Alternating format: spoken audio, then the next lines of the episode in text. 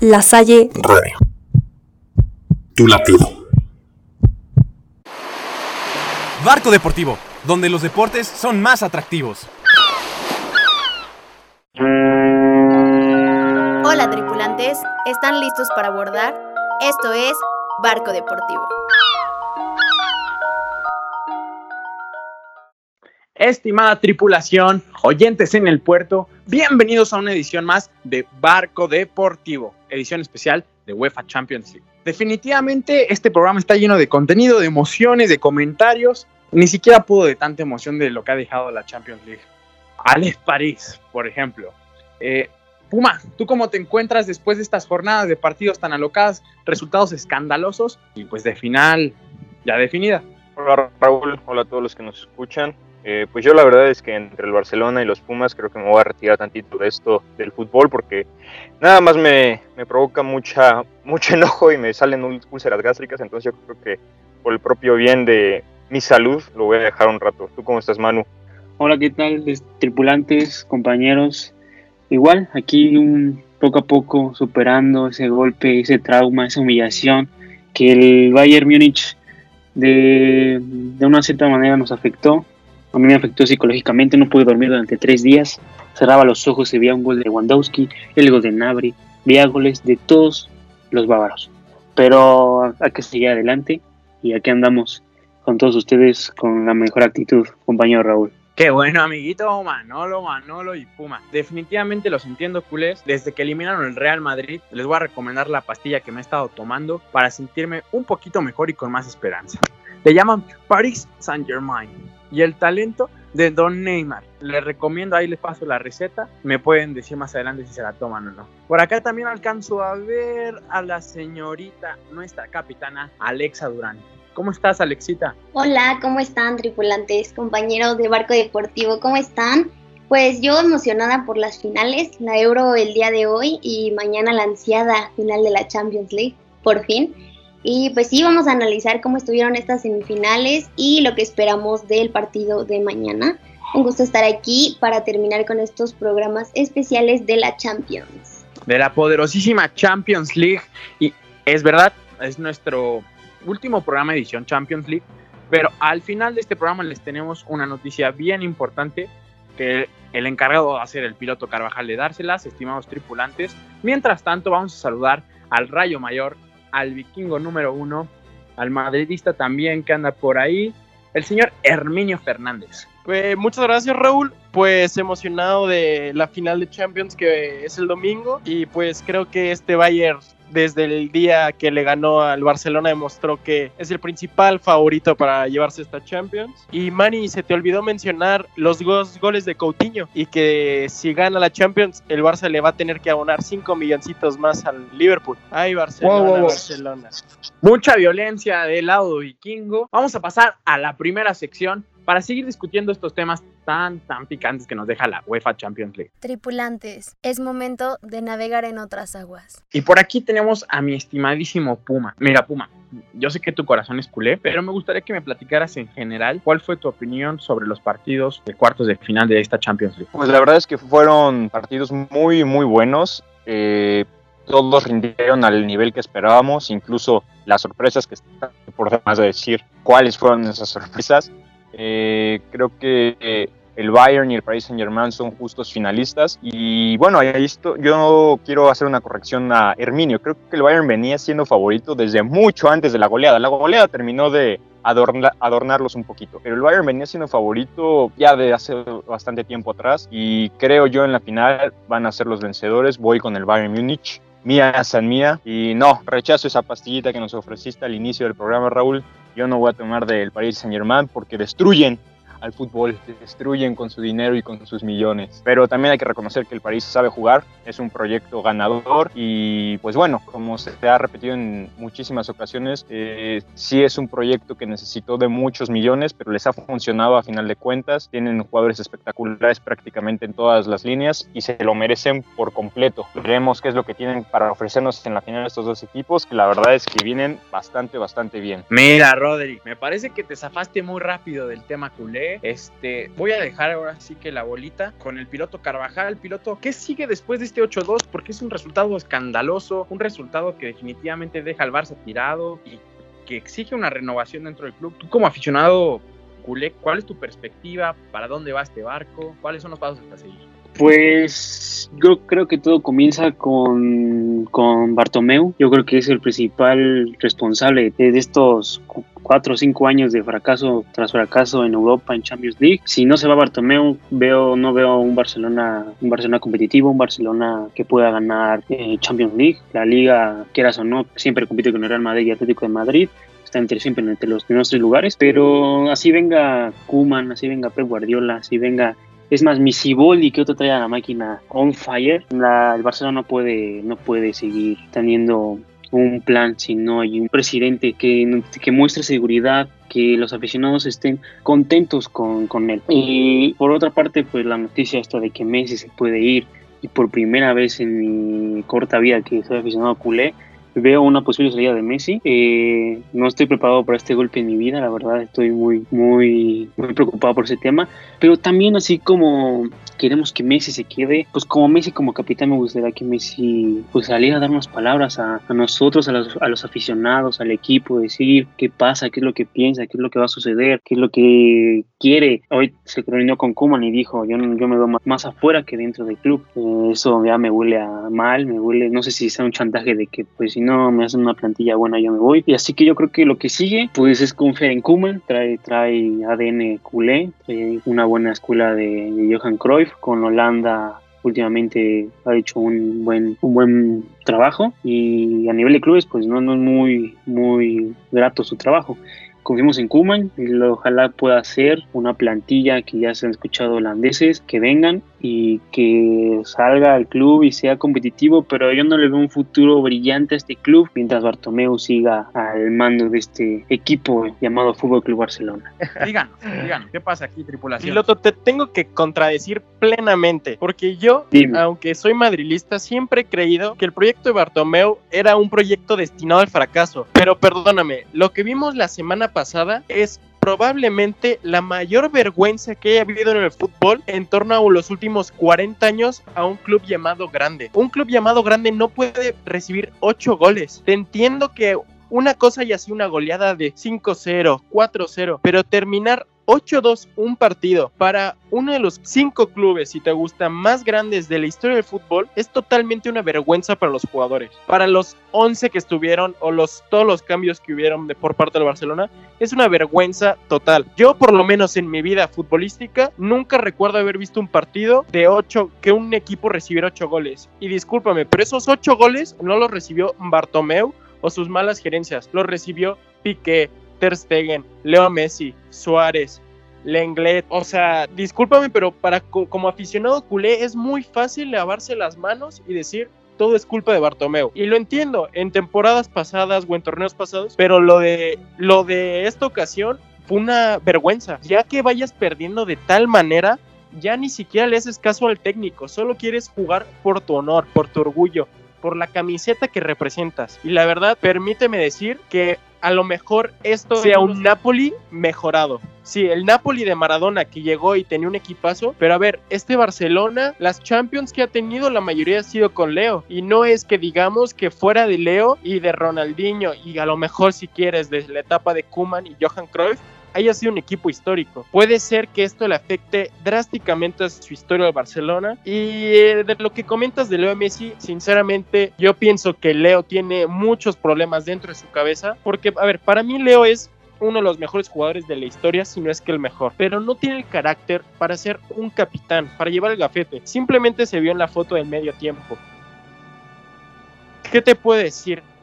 Creo que Leo quiere salir, pero su corazón culé de estar tantos años ahí lo está deteniendo, pero creo que al final de cuentas va a terminar por salir porque sabe que si se queda, como dijo Rio Ferdinand, los últimos años de su carrera va a ser tristeza tras tristeza tras, tristeza. Y es algo muy triste. Yo como, como madrilista no lo celebro, sino me entristezco de que ya no lo voy a poder ver en la Liga Española cada fin de semana, pero creo que va a terminar en Manchester a la falta de presupuesto que tiene este Barcelona, que al parecer está vendiendo todos los jugadores para intentar traer uno que otro y pues la verdad no le veo ni pies ni cabeza tanto al proyecto como fuera de la cancha como dentro de la cancha. Bueno, yo ahí este, quiero intervenir un poquito. Hace ratito no evadí tanto al Barcelona, lo que pasa es que yo sabía que si me pongo ahorita a hablar del Barcelona, me voy a ir descosido y pues ya vi que sí se da esta oportunidad, entonces ahí voy yo. Eh, el Barcelona en este 8-2 no es más que un reflejo de lo que vienen siendo cuatro años futbolísticamente hablando. Como dijo Herminio, quien recibió en la goleada no fue Bartomeu, fue, Bartomeu fueron los jugadores.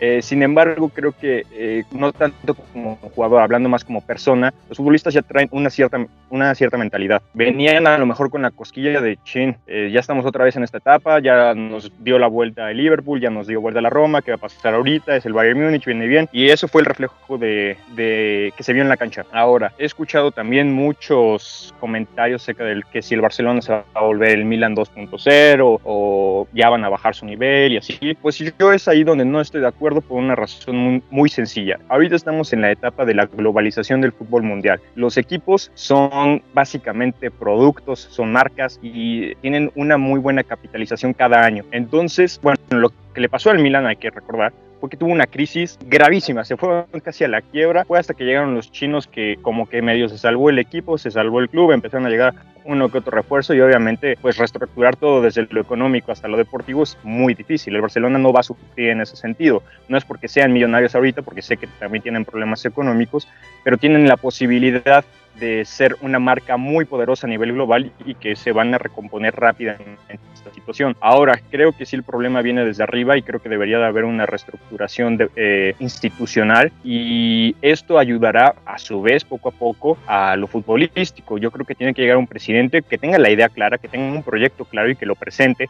Después de que tenga eso, pues va a decir, no, pues yo quiero que mi equipo o bueno, mi proyecto se juegue de tal o tal forma. El que mejor entra en, en mi estilo de juego es este entrenador, entonces voy, hablo con él y lo contrato. Ya que estoy con el entrenador, nos coordinamos los dos para ver cómo, cómo van a ser los fichajes, cómo vamos a sacar a la gente de cantera y entonces hacer una sinergia y un, un este, engrane todos para que esto vaya funcionando poco a poco. Y creo que la salida de Lionel Messi no dolería tanto si se hubiera planeado desde hace mucho tiempo atrás. Es decir, sabíamos que Messi, hay una barrera de los 30 años en los futbolistas y si bien ahora aguantan un poco más, sí baja su rendimiento. Entonces creo que si se hubiera planeado con anticipación todo este, eh, toda esta era post-Messi, a lo mejor no estaríamos tan asustados y tan preocupados de qué va a pasar. Se nos va, se nos va Messi, se nos va prácticamente el Barcelona y, y las victorias. A lo mejor y no. Sí va, a sí va a tardar el Barça en recuperarse porque, pues, es, como dijo Herminio, uno de los mejores futbolistas de toda la historia, si no es que el mejor.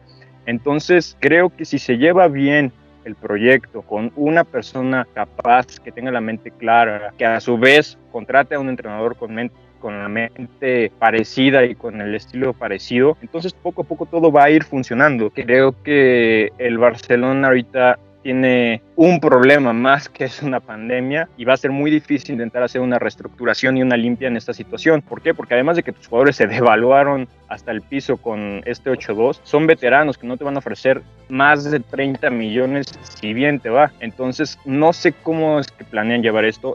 Entiendo a al futbolista Lionel Messi, si se va, pues que se vaya como se merece, con honores, y sería lastimoso que se fuera recordando que su último partido o que su última gran derrota fue un 8-2 contra el Bayern Múnich. Ojalá se pueda aguantar por lo menos un añito más, que se le planteó un buen proyecto y que el Barcelona sepa hacer poco a poco bien las cosas, porque, repito, es una época de globalización del fútbol mundial y vivimos en una época en donde el Barcelona es una de las mejores marcas posicionadas en todo el mundo. Puma, te tengo una pregunta. O sea, con lo que tú estás planteando, estás diciendo que el Barcelona tendría que abandonar el croifismo, porque a mi gusto, y creo que opino igual que Raúl Fernández, creo que ese estilo de juego ya hasta cierto punto es anticuado. Al Barcelona hace 10 años haber sido un monstruo en Europa, creo que todos los equipos se prepararon para saberle cómo jugar en su contra. Creo que hasta cierto punto es un estilo de juego que ya no sirve y no hace falta ir más lejos. ¿Quiénes son los finalistas de esta Champions? Dos equipos equipos que juegan de una manera muy frontal y muy al ataque. Creo que el, el croifismo ha quedado anticuado y yo pienso que el Barcelona podría tener una buena opción si hace lo que tú dices y cambiar su estilo de juego por completo. Pero la duda es, ¿tú piensas lo mismo? Pues mira, ese es un tema también bastante interesante. Creo que el croifismo en la época de Bartomeu ahorita se ha estado usando como una estrategia, digamos, eh, política o de marketing para quedar bien. Entonces lo meten, lo meten como un escudo, por decirlo de alguna forma, decir, no, pues miren, aquí sigue el croifismo, ¿eh? Y el croifismo está presente, y aquí tenemos a Cruyff, y miren acá, y, y le ponemos un videíto, pero realmente no lo aplican. Esa es la realidad. El Barcelona no juega al croifismo y no juega a nada. Creo que tiene mejor estilo de juego el, los Pumas. De verdad, el Barcelona ni siquiera el croifismo está jugando, entonces no puedo decir que sea un estilo de juego muerto. Creo que sí, a lo mejor eh, ya varios equipos saben cómo defenderse ante él, pero puede evolucionar sin perder su esencia. Y creo que si se lleva bien, es un estilo de juego que tiene para mucho rato todavía, simplemente que tiene que volver a demostrarse y a jugarse en el campo. Tu piloto, quisiera saber qué opinas. ¿Crees que todavía el croifismo es algo que pueda servir en el fútbol actual, que se ha vuelto tan físico y tan estudiado? Puede ser, yo creo que puede seguir activo ese, ese estilo de juego con Kuman. Él aprendió de que Johan Cruyff lo, llevó a cabo con la selección holandesa. Y claro que puede, puede seguir existiendo el estilo de juego de Cruyff, tal vez perfeccionarlo un poco, no sé, haciendo una presión más alta, cambiando un poco más la formación, pero me parece que el estilo de juego de Johan Cruyff aún puede seguir funcionando. A Pep Guardiola ha funcionado,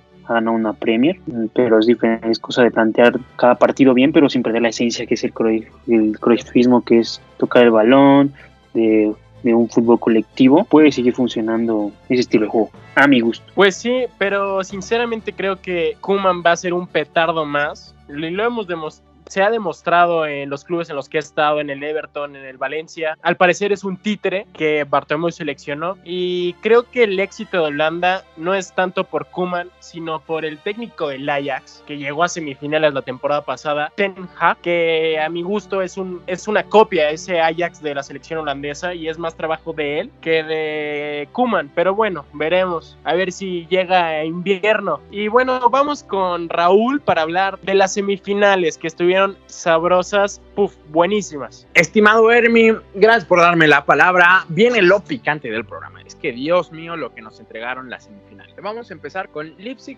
Paris Saint Germain. Llegaba como favorito del París. Leipzig, pues como su mejor herramienta era su estratega. Dentro del terreno de juego, hombre a hombre, le sacaba ventaja el Paris Saint Germain. Entró al partido con una formación muy precavida, me parece. Esto para, yo creo, tratar de contener espacios, cerrar pues rutas en donde Neymar o Mbappé se pudieran hacer daño. Pero esto lo trataron de hacer a las espaldas de sus centrales. Lo que no, no alcanzó a activar Nigelsmann fue cerrar los espacios que existen entre líneas, lo que aprovechó muy bien el señor Neymar, que en este 4-4-2 me parece que estábamos viendo del París, pues lo desaprovechó, más bien, lo aprovechó muy bien el brasileño para generar ocasiones de peligro. Es en lo que yo me he fijado y sobre todo que Neymar está más playmaker que nunca. Está medio apuntando, pero está con un espacio libre. Entonces, eso muy difícil para detener para cualquier equipo Europa. Además, me llamó mucho la atención cómo Mbappé y Neymar se complementaban las rupturas del otro. Es decir, si rompía Mbappé la línea, Neymar daba el pase. Si era de la forma al revés, o sea, Neymar rompía,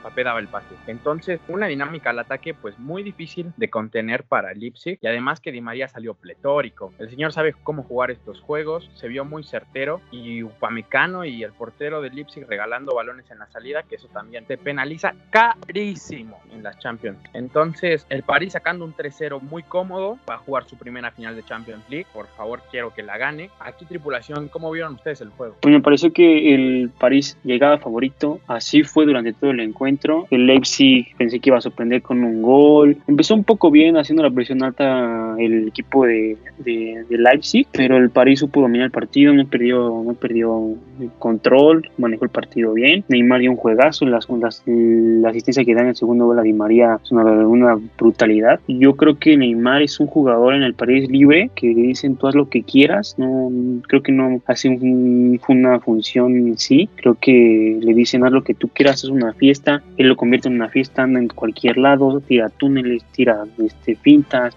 He jugado Neymar tanto en estos cuartos como en estas en esa semifinal y creo que el París puede darle competencia al Bayern, pero veremos qué tal. No sé qué pienses tú, compañ- capitana. Pues yo la verdad quería ver a Leipzig en la final, pero claramente el París fue superior. Neymar, pues de nuevo, increíble. Así como está de polémico en su vida privada, está on fire en la cancha.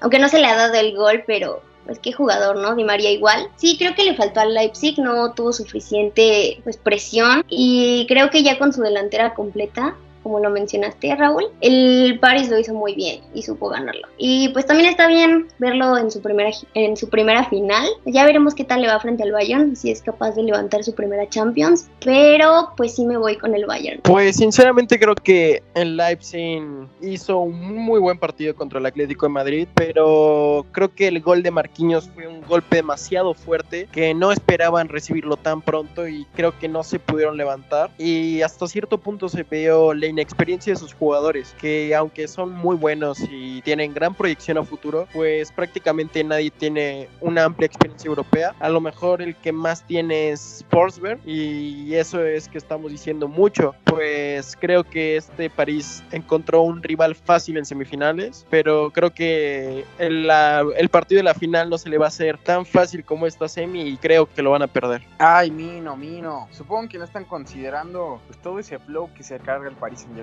Raúl, es que hablas de flow como si fuera a jugar el partido. Pero a lo que yo me refiero con eso es toda la proyección que tienen los jugadores y cómo entienden el sistema de, juego de Tuchel. Entonces, si los jugadores se creen la idea, si tienen talento, me parece que pueden hacer muchísimo daño. Y dirás, ¿cómo, estás tan convencido que además de lo que se ve en los juegos, los jugadores se sienten cómodos? Pues bueno, me he metido un poquito ahí a investigar, he, visto unas cuentas del Paris Saint Germain que tienen mucho contenido, pues digamos, fuera del terreno de juego. Y los jugadores, como dice el- mi estimado piloto, traen una verdadera fiesta, la confianza tope. Me parece que eso sí lo usan a su favor, pues es otra herramienta con la que van a encarar la final. Sin embargo, espero que no se los coman, porque salgan muy confiados, que digan, eh, estamos jugando bien al fútbol. Y esperar que Tuchel sepa frenar el poderío ofensivo de los de Baba, de los que toca hablar ahorita. Porque vencieron 3 a 0 a Lyon. Un partido que me parece que Lyon tuvo para abrir el marcador en tres ocasiones fácilmente. Y esto fue lo que los condenó a lo largo del juego. Porque con que metieran una de esos, quizá el Bayern no hubiera mostrado más espacios, un poco más de facilidades en busca del otro gol. Pero no fue de esa forma. Y en cambio se vio la pegada que tiene el club alemán. Que aunque no juegue muy bien al fútbol, lo hemos visto este- esta temporada en la Bundesliga,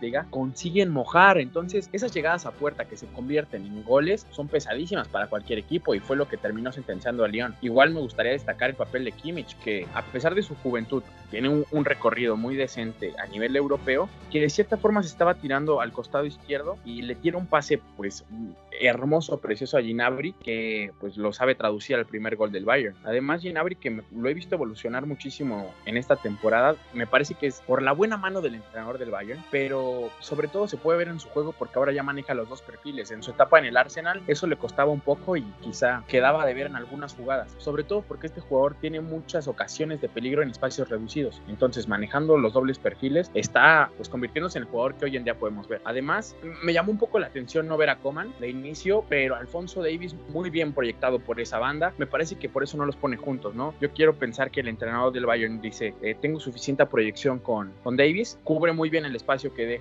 Joshua Kimmich y Davis haciendo otro partido de antología, un señor que a pesar de su juventud sabe hacer muy bien las cosas, llegó y se aferró a su puesto, es muy fuerte, muy dinámico, muy veloz. Otro representante del fútbol actual me parece, no es que no haya jugadores antes con esa proyección, pero es que este es proyección, potencia y buena toma de decisiones. Entonces, Ponchito Davis, un saludito hasta donde estés, mejor jugador de la historia de la CONCACAF te puedes convertir, wow, con tu juego de fútbol es mi tres favorito hoy en día. Además, este, pues Perisic, ¿no? Perisic que se asocia muy bien por dentro y que toma su lugar después Coman, que entra como revulsivo y ni cómo, ni cómo frenar las ocasiones de peligro. Además, increíble, Lewandowski sigue en un nivel pues muy bueno, con un partidito más discreto en esta ocasión, pero ya llegando a 15 goles en esta edición de Champions League, a dos de nuestro comandante, el señor CR7, pues del récord. Entonces, una actuación muy loca en la final, pues lo podría, lo podría llevar a romper ese récord. Además, es increíble las posiciones, los roles que puede cumplir cualquier jugador del Bayern Bayern de Múnich. Lo puedo ver claramente en Alaba, un jugador que yo siempre lo vi como un lateral izquierdo, que ciertamente en su selección lo llegaron a ocupar hasta como media punta, pero ahora como central las cosas las está tomando muy bien y me parece que si en la final hace el partido de su vida como central, que tiene los recursos para hacerlo, Fernando Mbappé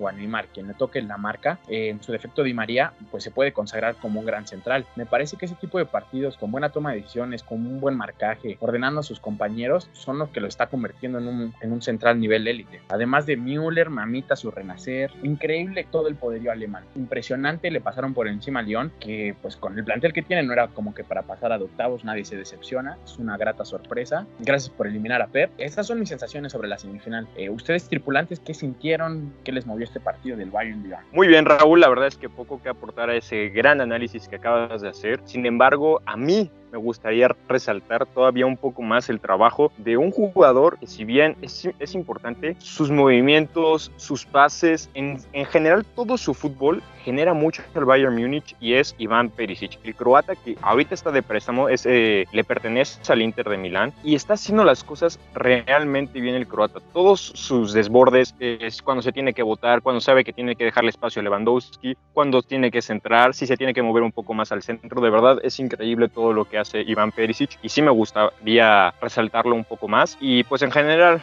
ni hablar del Bayern Múnich, son una máquina. El único que a lo mejor, eh, no quiero llamarlo fuera de nivel, pero digamos que llega a estar un poco más flojo durante los partidos, creo que es Jerome Boateng. Lo compensa muchísimo, muchísimo David Alaba, como bien dijiste Raúl, es un futbolista muy dinámico en cuestión de, eh, de cambio de posición en la parte defensiva. Puede jugar como, te puede jugar como pivote, como lateral, como central y prácticamente en todas las posiciones lo hace muy bien el austriaco. Sin embargo, sí creo que Jerome Boateng tiene que alzar todavía un poco más su nivel y pues bueno, fuera de eso creo que si todos los futbolistas del Bayern Munich se mantienen al nivel que lo han hecho no solo ahora, sino durante toda la temporada, la verdad es que con todo y el flow del PSG, con todo y Neymar bajando novias y Cardi bajando esposas, no van a poder hacer nada ante la máquina alemana. La verdad, así lo creo yo. Y pues lo que sí es que me parece una final aún más atractiva que la del año pasado, porque la del año pasado fue básicamente un partido de la Premier League. Y yo tenía la verdad un poco como de miedo, la verdad, de que fuera Lyon contra Paris Saint Germain. No quería que la Ligue 1, bueno, un partido de la Ligue 1 fuera la final de Champions. Y pues bueno, ahí también demostraron que si perdonas al Bayern Múnich, ellos no lo van a hacer y te van a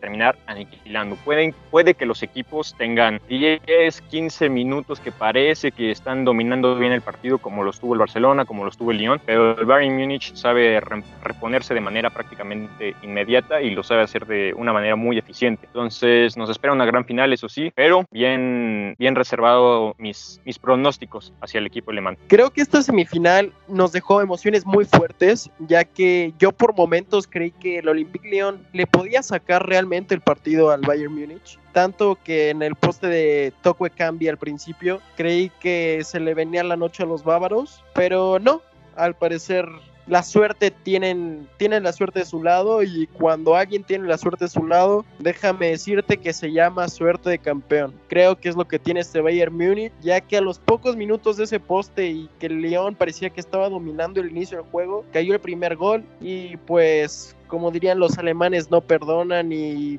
concuerdo con ustedes, creo que Jerome Boateng es el único jugador de este equipo que no trae un buen, no está en un buen ritmo, eh, lo veo lento, lo veo flojo a la marca, no me recuerda ese Jerome Boateng de que empezó en Sudáfrica 2010 siendo un lateral derecho monstruoso o siendo un líder en, en la Alemania que saldría campeón en Brasil, creo que Nicolas Schum pudiera ser una mejor opción para la final, pero aún así con Jerome Boateng los veo como amplios favoritos y creo que este es un equipo trabajado muy bien y el claro ejemplo es Thomas Müller. Hace un año creíamos que Thomas Müller estaba a casi dos pasos del retiro, no rendía bien. Los partidos que que se veía en la Bundesliga o en la Champions se veía lento, sin ritmo, hasta sin ganas. Se le había ido el hambre. Y creo que él es el claro ejemplo de qué bien está jugando este Bayern Múnich. Y creo que le tenemos que tener miedo a este Bayern para las futuras campañas, ya que recuerdo al Bayern de principios de la década, impresionantemente un líder de Europa. Pues muy puntual tu comentario, estimado Hermi. Me parece que además el Bayern es el equipo que más finales ha perdido. Ha llegado a 10, me parece que esta es la onceava y que ha perdido 5. Entonces, pues va contra la historia. Pero para conocer más datos interesantes sobre los equipos semifinalistas, que ahora ya son finalistas, Alexita nos ha preparado algo muy interesante. Así es, vámonos con el Bayern, pues los bávaros cuentan con cinco títulos europeos, siendo el cuarto equipo con más copas de Champions League, junto con el Barcelona, solo por detrás del Real Madrid, el Milán y el Liverpool. Si resultan ganadores, se posarían delante del Barcelona, quienes ganaron su última Champions, una temporada después del quinto título del Bayern.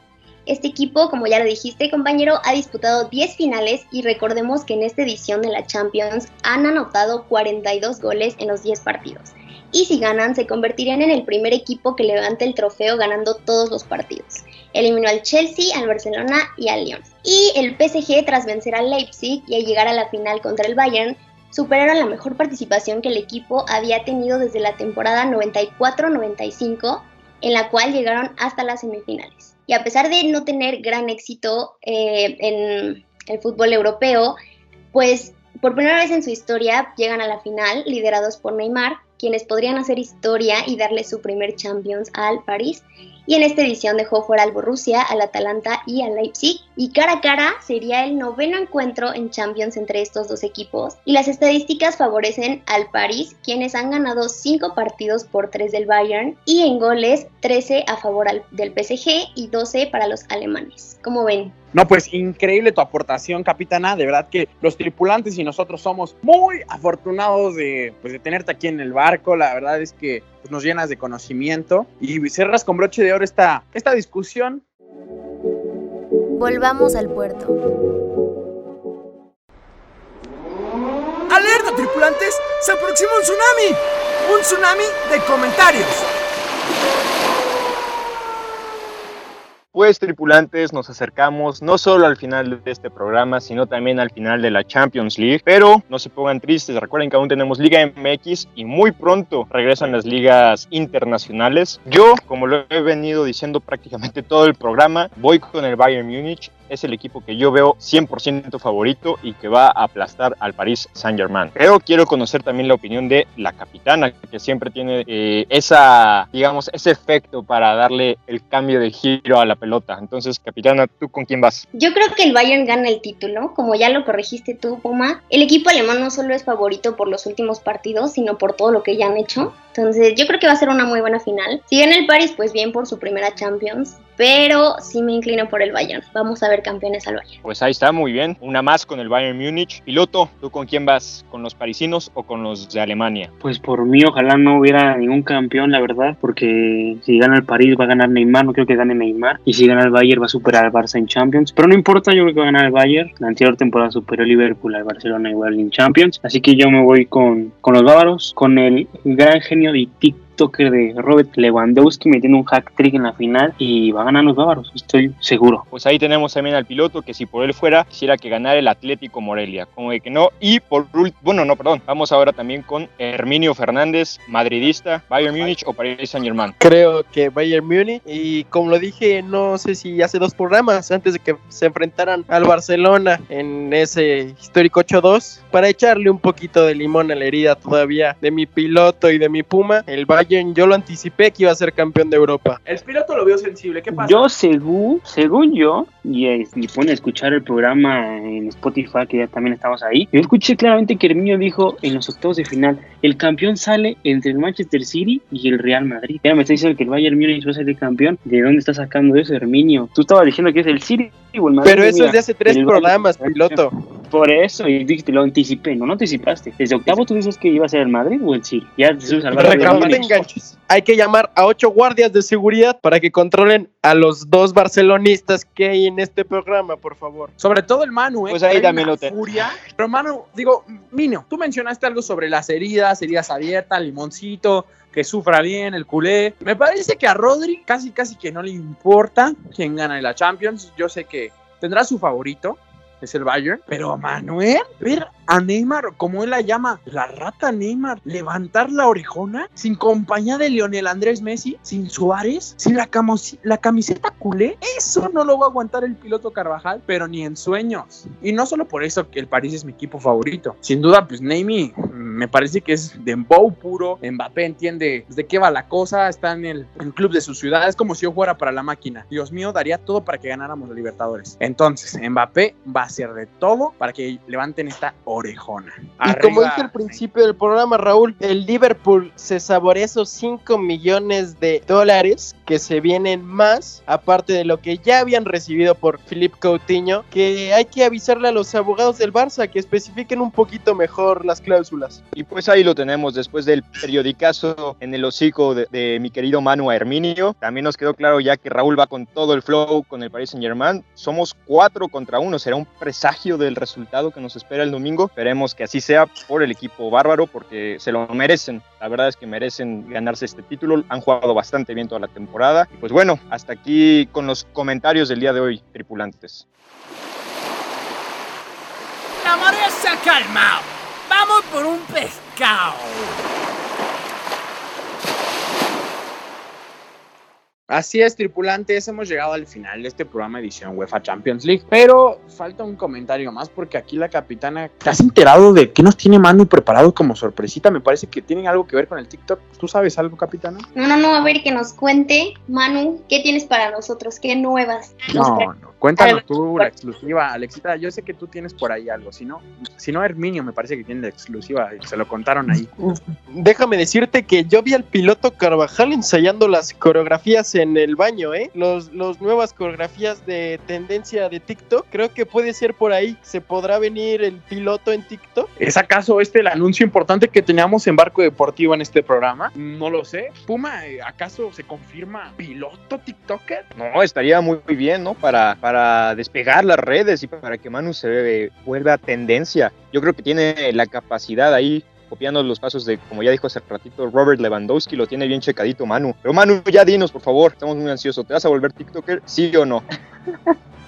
Usted es una hora de ridículos. Yo voy a hacer TikToks, compañeros míos. Yo no voy a dedicarme a eso. Prefiero ver TikTok, divertirme en TikTok. Ver a Robert Lewandowski ahí con el buen TikTok bailando al Matador Hernández. Pero yo, yo no dedicar al TikTok. Lo que tenemos como sorpresa, como noticia bomba, es que colaboraremos con Sportnest. Pero aquí nuestro compañero Rodrigo Puma sabe más de esta, de esta noticia que tenemos para ustedes. Cuéntanos, compañero Puma. Así es, tripulantes. El barco va a llegar al puerto de Sportnest para una colaboración muy, muy buena, les estamos preparando algo muy divertido y muy padre para ustedes.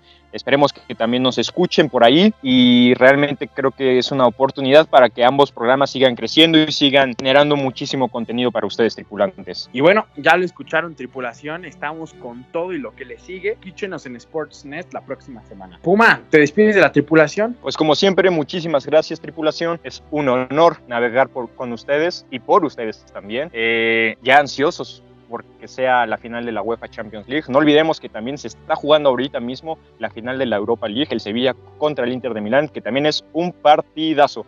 Entonces vamos corriendo a verla. Mino, eh, ¿ya estás rumbo a ver el partido? ¿Qué pasa? Sí, sí, sí. Eh, el día de hoy todos somos sevillanos. Eh, creo que el Sevilla es como el Real Madrid de la Europa League. Es su torneo.